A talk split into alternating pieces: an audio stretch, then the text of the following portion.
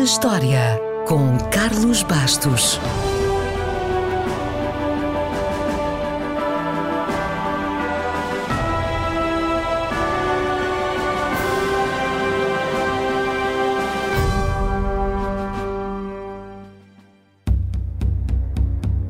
A 10 de março de 1974, um soldado japonês acordou numa cama confortável após quase três décadas a dormir na selva.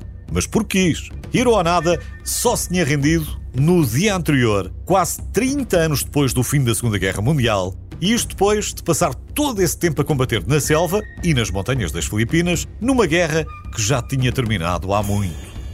A realidade é sempre mais incrível do que a ficção e esta história começou em dezembro de 1944, oito meses antes da rendição incondicional do Japão, depois das bombas atómicas terem sido lançadas sobre Hiroshima e Nagasaki.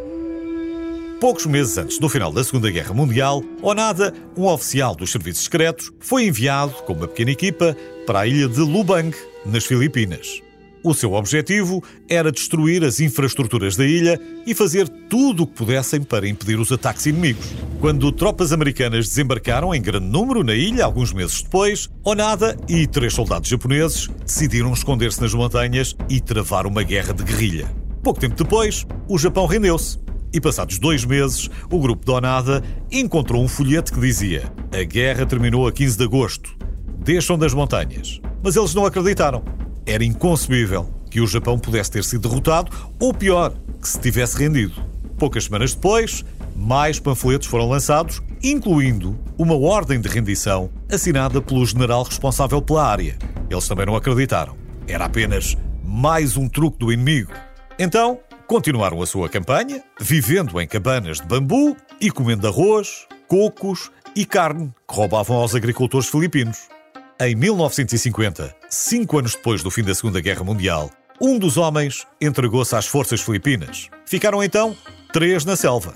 Foram tiradas fotografias do soldado, todo contente, junto da família, e ele escreveu cartas aos seus companheiros a dizer que a guerra tinha de facto terminado e que eles podiam descer das montanhas, mas não resultou. Para o nada, era só mais um truque do inimigo. Em 1954, foi enviado um grupo para os ir buscar e um dos três foi morto numa troca de tiros porque, mais uma vez, pensaram que era o inimigo. Ficaram, então, dois.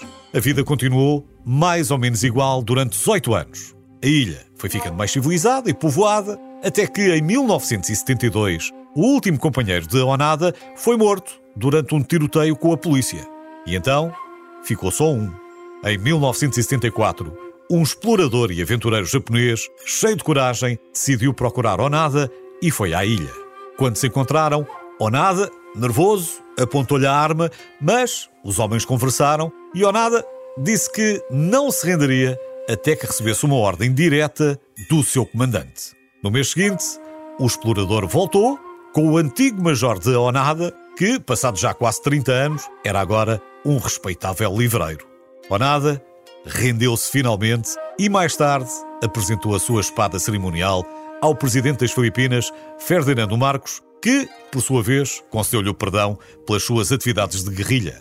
Onada voltou para casa, mas rapidamente descobriu que o Japão moderno não era do seu agrado e mudou-se para uma comunidade japonesa no Brasil, onde se tornou criador de gado e continuou a viver perto da natureza, até morrer, aos 91 anos.